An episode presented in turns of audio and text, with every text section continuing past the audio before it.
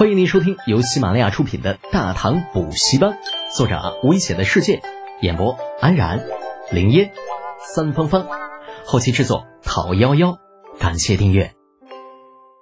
第八十一集，好东西要大家分享。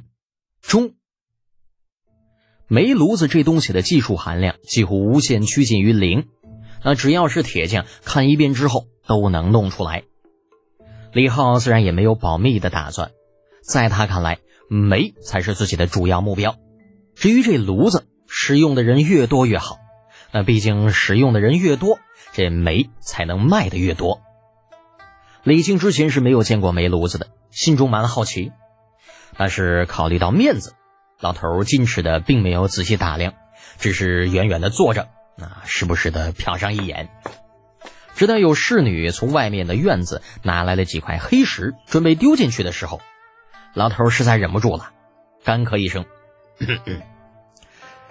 那个石炭是不能烧的，那东西有炭毒。”老爷，您说的那是以前呢，现在有了这蒸罐炉，就算是烧石炭也没什么。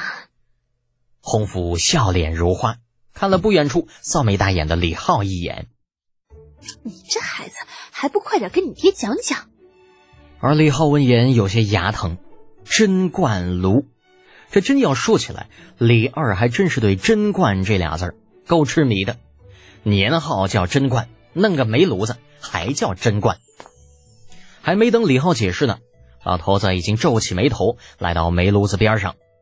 贞观炉，这是陛下赐的名字。李浩点点头，对呀。陛下亲赐的名字，老头子一惊，诧异道：“这么说，你已经去过皇宫了？陛下没有罚您？”啊，在此之前，李靖固执的认为儿子是偷偷的跑回来的，正想着要怎么跟皇帝陛下交代这件事情，结果没想到这李浩不仅不是偷跑回来的，而且已经跟皇上接上头了。啊，这个心理素质也忒好了吧？李浩歪了歪头，得意道。当然没有，因为有这个贞观炉的关系，孩儿与太子殿下不光没有过，还有功呢。只是因为太子是偷偷跑出去的，所以功过相抵了。功过相抵，李靖几乎不敢相信自己的耳朵。太子私自出宫这么大的事情，如此简单就解决了。李浩说完之后，似乎突然想起了什么，一拍额头：“哦，对了，爹娘。”孩儿在咸阳花了五百贯，还买了座黑石山，那钱你们已经交到户部了吧？嗯，这家伙不说黑石山还好，一说黑石山，李靖的气就往上涌啊，眼睛一瞪：“黑石山，亏你还说得出口！花了五百贯，买了座没那……哎，你说黑石山不是没用的荒山吗？”李浩叫起了撞天区：“爹，你有没有搞错啊？”以孩儿的聪明才智，怎么可能买座没用的荒山回来呀？老头子呆了一呆，看向了正在熊熊燃烧的贞观炉，那里边烧的可不正是产自黑石山的石炭吗？这么说，以后咱家不缺烧的了。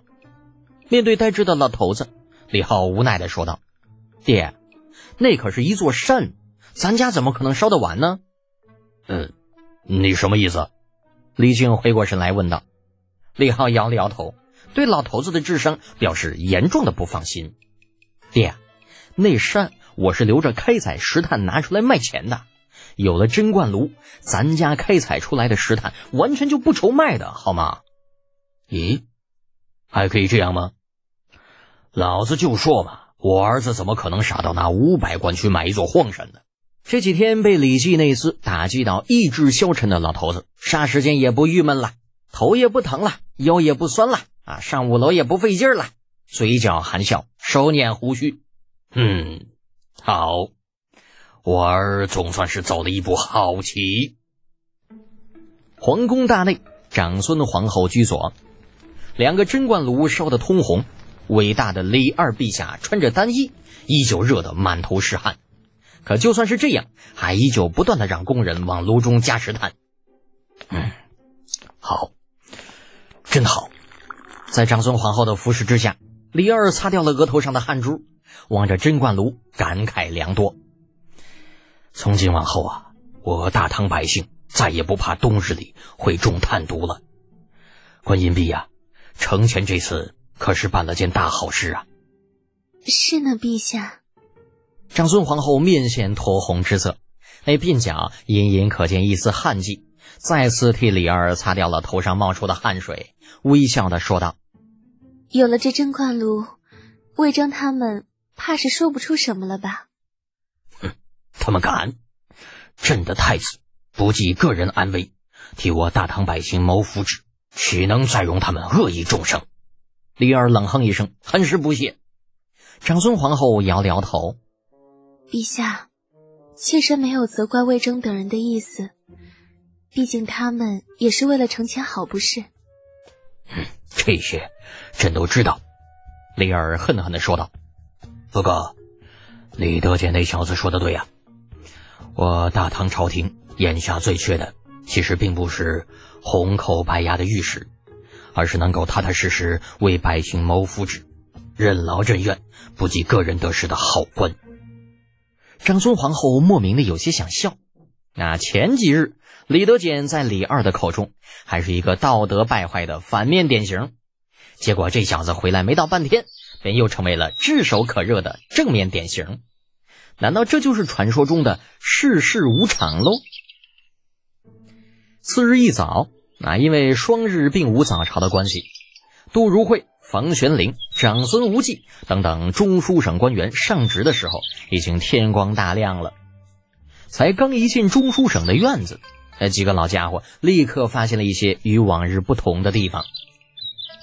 院子的一角对着一小堆黑色的石头，明眼人一眼就能看得出来，那是连铁匠炼铁都不会用的石炭。